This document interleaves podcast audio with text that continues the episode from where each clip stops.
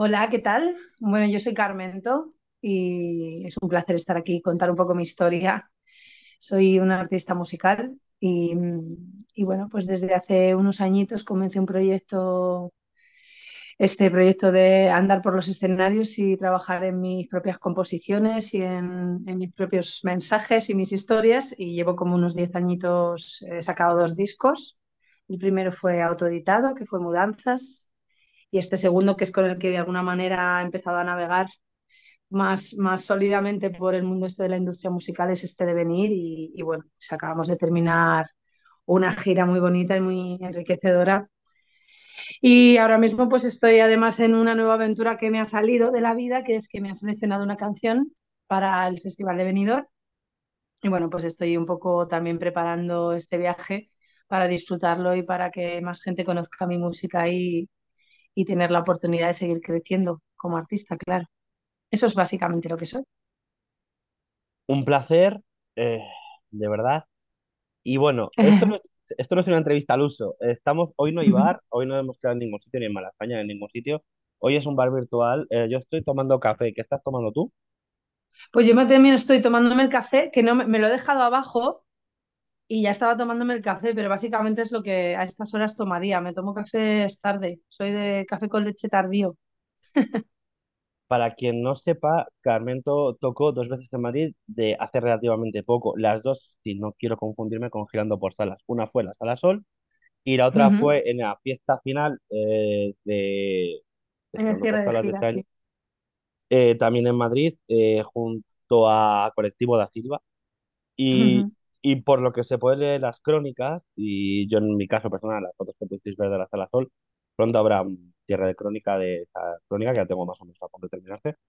Fueron dos conciertos muy especiales. Em, ¿cómo te sientes después de esas dos fechas en Madrid? la verdad es que estoy en un momento súper bonito y me siento muy satisfecha y muy, muy contenta con, con cómo ha rodado este año. Y bueno, cerrar, la verdad es que cerrar esas dos fechas en Madrid y además hacerlo con una vibración tan alta, ¿no? de- del proyecto y disfrutándolo tanto, fueron los últimos de toda la gira que hemos hecho, como sesenta y pico conciertos este año. O sea que ha sido mucho trabajo y también mucho aprendizaje y mucha ilusión. Entonces, claro, cerrar en Madrid y que encima eh, la sensación haya sido de que el feedback es tan bueno, ¿no? Que a la gente le gusta lo que planteo y, y- la gente ve algo que- que le sorprende, ¿no? Y, y que tiene que ver con, con la música y la buena música, pues de repente es como que, bueno, no puedes cerrar mejor. ¿Sabes? Me voy a hacer una Navidad esta de te la mereces, te la mereces. O sea, súper bien, súper contenta. Tenía que preguntarte, igual aquí patino un pelín, pero me suena que hace tiempo, hace relativamente meses hacia atrás, tuviste una, estuviste seleccionada para una gira de teatros, ¿puede ser por Madrid? Bueno, es que te seleccionen para la gira. A ver, nosotros eh, tú- hay, en, la- en las diferentes regiones hay como una red de teatros, ¿no? Como si digamos Exacto. de...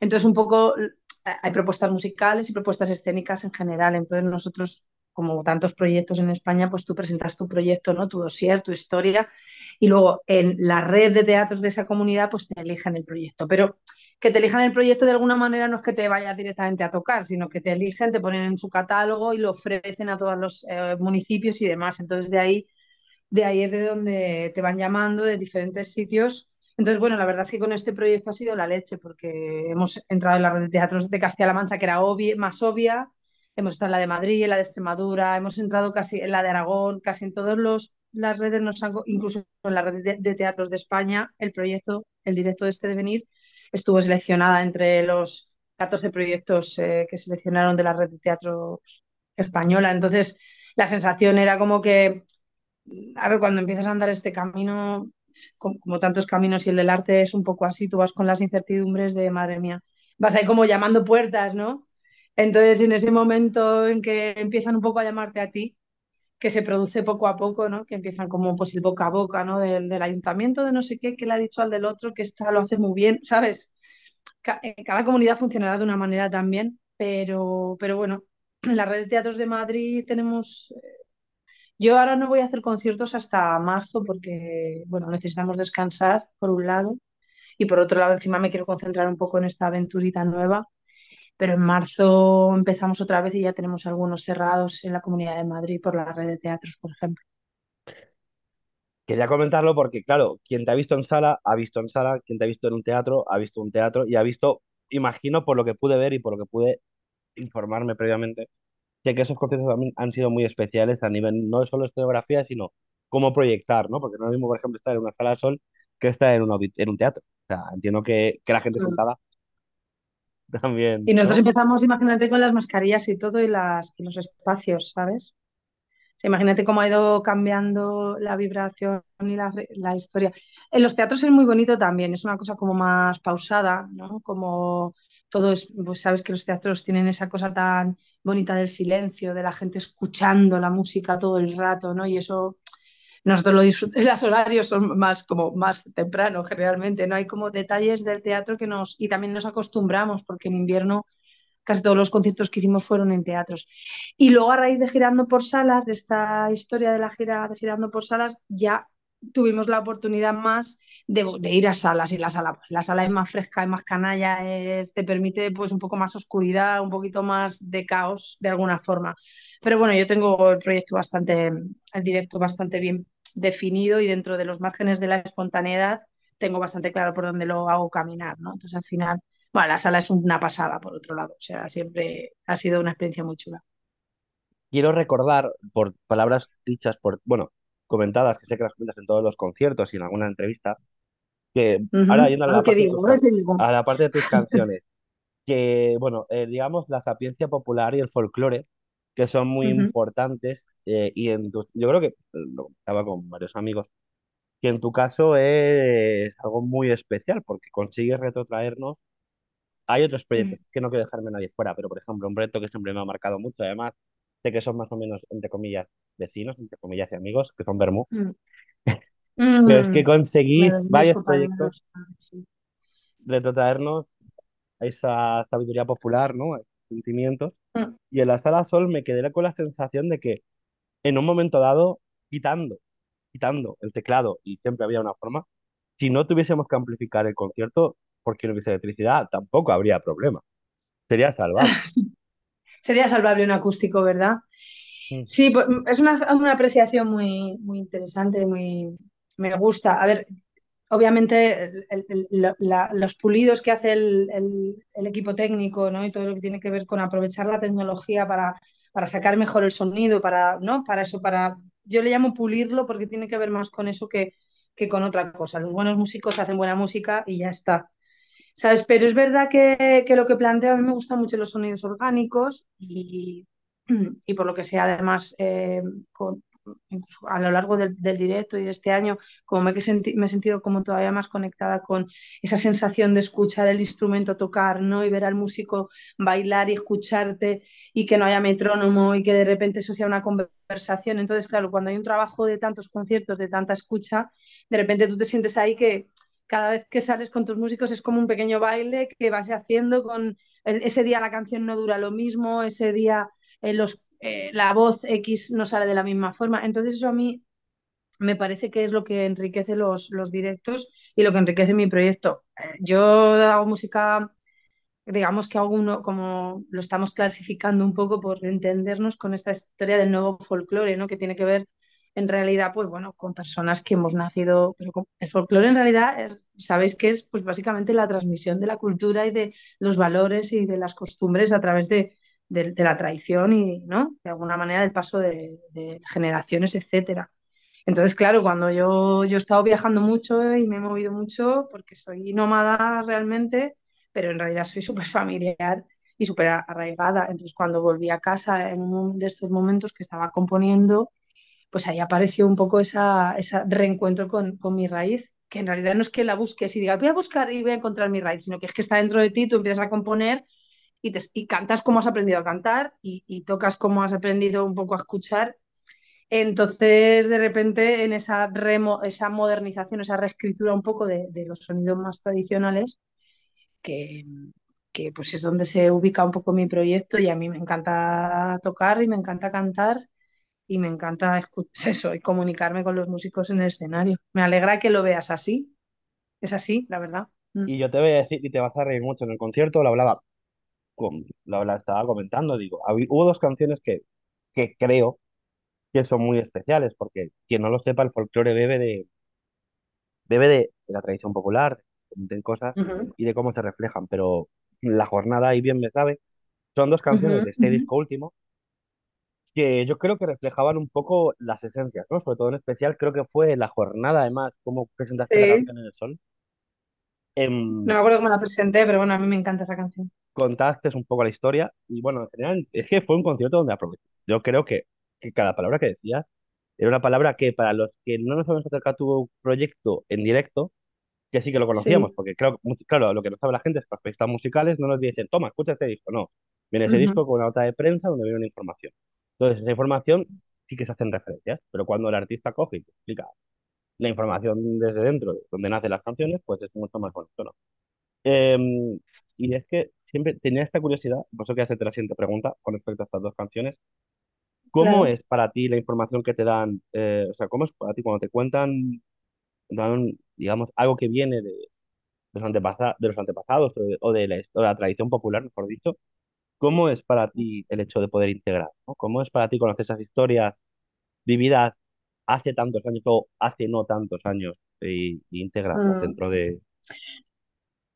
Claro, a ver, me encanta primero que menciones la jornada de Bien Me Sabe porque me parecen efectivamente, son dos canciones muy especiales que, que- que- además, eh, bueno, pues hay que entrar en ellas de una manera como muy sutil. A mí me, me encantan.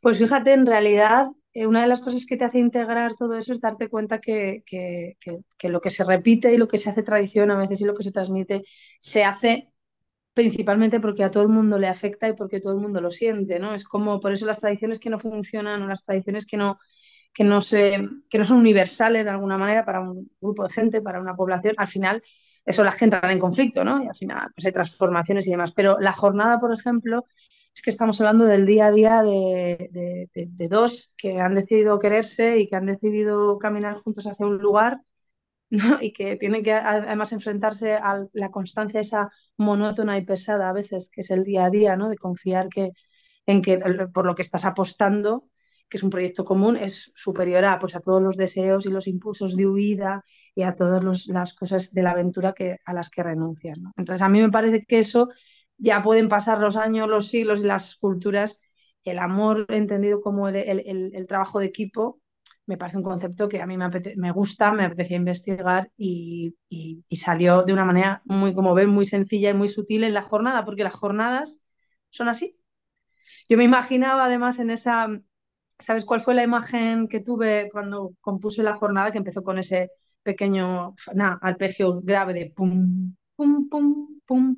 Yo me imaginaba las películas estas, fíjate de dónde viene mi cultura popular. No me imaginaba yo a, a, a mi padre y levantándose cuando íbamos a coger la oliva, ¿qué podría haber sido? O a mi madre levantándose a hacer no sé qué. Yo me imaginaba, tío, como en las pelis estas eh, eh, de, de, de los campos de algodón ¿sabes? De allí, de, de, de, Estados Unidos, de repente ese rollo de la azada, o como los enanitos de Blancanieves que iban I hop, I hop, ¿sabes? Haciendo como un movimiento constante con la azada. ujú, Y luego, lo típico, terminas de trabajar ese día y te vas al porchecito de la casa, la, la quintanilla donde te toque dormir, y quien puede sacar una guitarrica y otro saca una, un, una calabaza que tiene semillas dentro y haces el mm, mm, ¿no? Entonces, en esa cosa se desarrolló la canción. Dije, esto no puede ser más popular y más folclore, quiero decir, es que esto es el día a día de muchas personas que, ¿no? que amanecen con el sol, que se van a currar, que vuelven, que esperan que todo vaya bien cuando llegan a casa, que se quieren, que dicen, madre mía, a ver si... No, es un poco, lo que me integra es la universalidad del mensaje principalmente. Querría recordar del ¿Qué piensas? No, no, sí, sí. Es que, mm, a ver, a la gente que, la gente que no es, que no está en ciudad, que yo que conste que soy de ciudad en parte, pero mis padres sí, vienen de, también, de sitios Sí. que vienen de pueblos. eh, yo tengo la suerte de conocer a estas señoras vestidas de negro. ¿Cómo explicarlo? Esas señoras reunidas en una plaza, claro, esto es Castilla y León. Es que eres mucho frío, castellano, además, bueno, pues muy parecido, un poquito más sereno, un poco más ordenado, que la Mancha somos más más del sur, pero vamos, Sí, sí, y luego me, me pilla por, por parte de padre en Andalucía, pero Sí. Eh, además, pero sí es curioso porque sus canciones me trasladaban a esa serenidad del pueblo. Y luego una cosa que me sorprendió mucho del concierto que fueron castañuelas y si no me confundo, igual me estoy confundiendo en percusión, había un, no sé cómo llamarlo, pandero, no, no es que no pandero, del- Un pandero. había un pandero, sí, gracias, tenía la duda de él. Hay un pandero, Eh, hay un pandero. Mm. o sea, es reincorporar instrumentos, no, an- bueno, clásicos no, pero esto sería un error, pero instrumentos Sí, muy tradicionales. Mm. a, a los directos. Qué guay, ¿no? O sea, investigar y, y añadir y... es maravilloso. Nosotros siempre estamos con el lío de, Rosy, he visto un pandero holandero que viene de no sé dónde. ¿Cómo suena? O sea, en realidad ahora los sintes te hacen todo, si quieres, ¿sabes? O sea, tú ahora mismo hay programas de ordenador que tú metes y dices, quiero que suene a pandero de Perú, de la no sé qué. Bueno, pues te suena, ¿sabes? Y eso está genial. y- Pero claro, la idea de buscar, de hacerlo al revés, ¿no? De buscar el instrumento, de buscar cómo el sonido con, con los materiales suena ahí, es que es otra cosa para mí. O sea, que, que para mí es súper divertido, porque de repente te suena y dices, ostras, esto creo que va a sonar mejor con unas... No te voy a contar nada de una canción, por ejemplo, que voy a presentar porque no la tienes que escuchar a, a Benidorm, pero hay un sonido que está cogido de un movimiento corporal. En el concierto, de hecho, vi detalles de, de exploración de, de, de esas esencias que lo recomiendo ir a ver un concierto. De, por favor, o sea, Carmento en directo es experiencia, o sea, es una experiencia vital y hay canciones muy, muy especiales, hay sentimientos. Yo creo que, de hecho, es más fácil, mira, y no es broma, meteros en su feed de Instagram, lo estaba revisando hace un momento de empezar la Sí, entrevista, y, y sí. y entenderéis un poco la esencia de Carmento, ¿no? Y yo creo que Claro, pero para entenderme a mí realmente, quien quiere, quien realmente sigue la música y quiere seguir la trayectoria de un artista, lo suyo es que, que, que investigue el artista, ¿no? Con todas sus, mm, ¿no? Más allá de los hits o más allá, que yo no tengo así hits como tal, pero que más allá de, ¿no? Como de los momentos puntuales de, de- Así que es un placer cuando encuentras gente que, que te, que te escucha y que te, y que te busca y que, y que, y que te, se interesa en tu concepto y en lo que tú estás contando. A mí eso es lo que más me mola, claro. Te voy a hacer las dos últimas preguntas y ojo a esta pregunta porque creo que, que mucha gente que, que haya conocido tu proyecto tendrá curiosidad porque imagino que lo habrás contado, pero yo tengo una curiosidad muy específica. Vale, vamos a retrotraernos a la Vale. juventud de verdad, a los años cuando éramos muy, muy, muy jóvenes. Cuando yo Yo, tenía, cuando, cuando, ponme la edad que tengo 41 tío, o sea, yo hace seis, ya que fui muy joven, cinco, ¿no? seis años. O sea, cuando todavía se podía salir al... O sea, cuando en verano todavía se podía jugar en el pueblo hasta cierta hora. O sea, vamos a ver, que Ah, yo, vale. yo, yo Que en todavía no mi pueblo todavía se, puede, ¿eh? Cuidado no, porque en, en mi en los pueblos se puede. El problema es y que, en mi pero pueblo bueno, todavía o se sea, en mi puede. pueblo, claro. Eh, ¿qué sensación tenías cuando veías a la gente mucho más mayor? Eh, a lo mejor en el bar, en la plaza, cuando todavía quedaban. Y a lo mejor tenías acceso a esas fotos de esa gente cuando eras joven. O sea, ¿qué sensación te generaban a ti? Eh, es que es como que no lo sé, tendría que pensarlo. A ver, eh, a mí me siempre me han encantado las. Yo tengo ahí una cosa con el pasado que, que me, que me conecta. No sé si viene de otras vidas o de dónde, pero a mí la, la idea del pasado, la melancolía esa del recuerdo de, de lo que fue. Entonces, a mí las fotos estas de ver a mis padres de jóvenes y con el álbum, ir a ver el álbum, de mira a mi padre cuando no sé qué, mi madre, el abuelo José María, cuando se compró el mini, no sé qué. A mí eso siempre me ha encantado.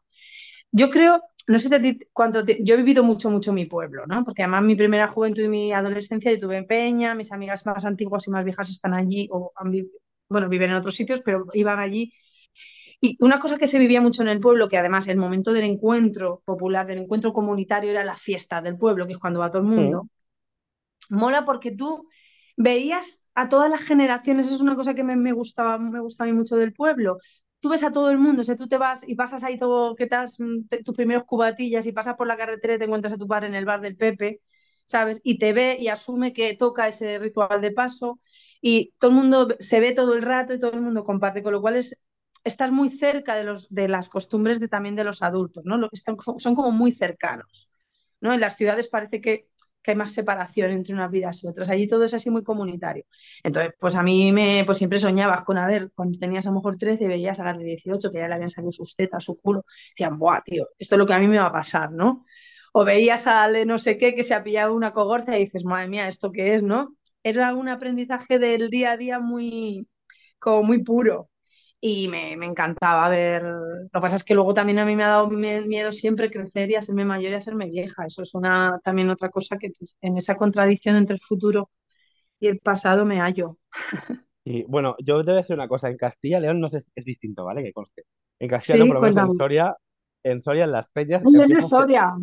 Sí, familia soriana además de, de sitios duros, de como no toquen bien los músicos al pilón, pero al margen de hace muy bien eso, las cosas, es que lo hace, lo hace muy bien las cosas en Castilla, tío. Eso es una cosa no, que yo he observado. Pero en nuestra peña, muy finos. en nuestra peña empezamos siempre con Malibu con piña y bebidas suaves y hemos acabado con gin tonics. Y ya tenemos una edad para beber gin tonics de calidad o ron de calidad. Las cogorzas no se Ya pasan. Ahí vamos, ahí vamos. Mira, Ahí yo vamos. eh, exactamente, esa es un poco la historia, ¿sabes? O sea, yo recuerdo que en la época que se, iba- se bebía el whisky, pues se, eh, pues se bebía el whisky y las peñas lo que se llevaba era la de no sé qué, se- es una pasada. Que por cierto, yo he estado en Soria dos veces a tocar en dos conciertos muy chiquititos con un dúo y en Soria nos, mira, en Soria nos pasa una cosa, sí que te la cuento porque es maravillosa. Sorpréndeme. En Soria terminamos de- y me da mucha pena ahora mismo recordar exactamente los nombres de los pueblos. De verdad que pido disculpas, pero ahora mismo no me vienen y no voy a estar buscándolo. Entonces, terminamos de, de, de, tocar. Obviamente nos invitaron a cenar, nos llevaron a una zona del pueblo que tenéis así maravilloso, como un sitio que habían hecho como una... so- O sea, era un, un- un local en medio de la- del campo donde básicamente era como un club, podía ir utilizarlo todas las personas del pueblo. Había una lumbre, había cubiertos, ¿Mm? Una me comí cocinilla. Sí, una co- exactamente, se llama igual, una cocinilla. Exactamente, en La Manta se llaman igual, que es el si, yo te- si hay que empezar un rancho, tío, por algún lado hay que empezarlo por una cocinilla. Y luego ya vamos viendo, ¿no? Para que podamos juntarnos a comer. Me comí Mm. un chuletón, tío, a las 4 de la mañana. O sea, nos pusimos de comer de carne rica, pero esto de a las tantas ya con el cubata y comiendo un chuletón de, de Soria, ¿sabes? O sea, que era una ternura. Bueno, la verdad es que nos trataron, fue divertidísimo, divertidísimo esa noche. La recordamos entre nuestras anécdotas de estas que cuentas todo el rato cuando vas en la Mm. furgo, ay, pues el día que te gusta como los abuelos. Esa es una de las que siempre recordamos, la de Soria y el chuletón. Y lo bonito que fue, y el sitio, y lo bien que nos trataron. O sea, La verdad es que sí, es, es especial, sobre todo en las partes más profundas de España. Y luego la última pregunta es una duda, bueno, una duda no, algo muy, una pregunta que tengo. Eh, viendo tu, el, el arte que utilizas para, para poner los carteles, para todo, por ejemplo, estaba viendo una publicación que tenías con respecto a la gira, donde que publicaste hace, bueno, el 4 de agosto, siempre veo que están los campos de, bueno, los campos en general, ¿no? ujú, Em, ujú. ¿Cuál es la puesta de sol? Bueno, digamos, ¿cuál es, con qué puesta de sol o con qué imagen te quedas? ¿Pero tuvieses que tener un fondo de pantalla, así para ver todos los días, de alguno en especial, de esos Mm, campos? eh, eh, varios, varios, pero bueno, voy a decir el primero que me ha venido a la cabeza, que voy directa, que es, bueno, pues por ejemplo, un, un atardecer de, de junio en la, en la zona Mancha, Mancha Llana, está la zona de la Mancha, que puede ser Tomellosos o Cuellamos, que puede ser la Manchuela, toda esa zona, con las viñas, eso, si tenéis la oportunidad, si tenéis la oportunidad de iros una tarde a ver lo que pasa con el cielo y con lo que pasa con los campos ahí, os lo recomiendo fervientemente porque es una preciosidad y encima tienes esa sensación eterna del horizonte, ¿no? Que tiene la mancha, ¿no? Que es como cuando crece la cebada, cuando crece lo que viene siendo el cereal, parece un mar, pero en vez de un mar de azul parece un mar amarillo. Es que es, bueno, yo amo mi, yo amo todos los parajes del mundo porque amo la belleza, entonces donde hay belleza, allá voy. Pero, vamos, yo he tenido la oportunidad de descubrir esas tardes de, de primavera-verano en La Manchuela y me parece que, que tenéis que, que- que ir a, a disfrutarlas. Ha sido un verdadero placer hablar de música y no solo de música, Pues de para mí también ha sido muy agradable. Muchas Gracias por gracias. todo y nada, lo ha dicho ella, tiene un single a la vista. O sea, saldrá un single dentro de poco y ya ha comentado que a partir de, bueno, primera mitad de 2023 habrá gira, así que lo mejor es estar atento a sus Ah, sí, ¿verdad? ¿Habías ya os comentado? contaré, claro, ya os iré contando porque como, bueno, pues tengo que reestructurar un poco todo, pero en principio esto, pues yo voy a seguir trabajando, efectivamente, sale el single de Kiribuelo ahora y las, el año que viene pues empezar a hacer conciertos y espero en algún momento poder ponerme a trabajar en el tercer disco. Lo que pasa es que, bueno, pues a veces las paradas no las esperas y te cambian los planes, pero la idea es seguir componiendo y seguir, bueno, seguir dedicándome a esto que me encanta. Millones de gracias. Gracias a ti.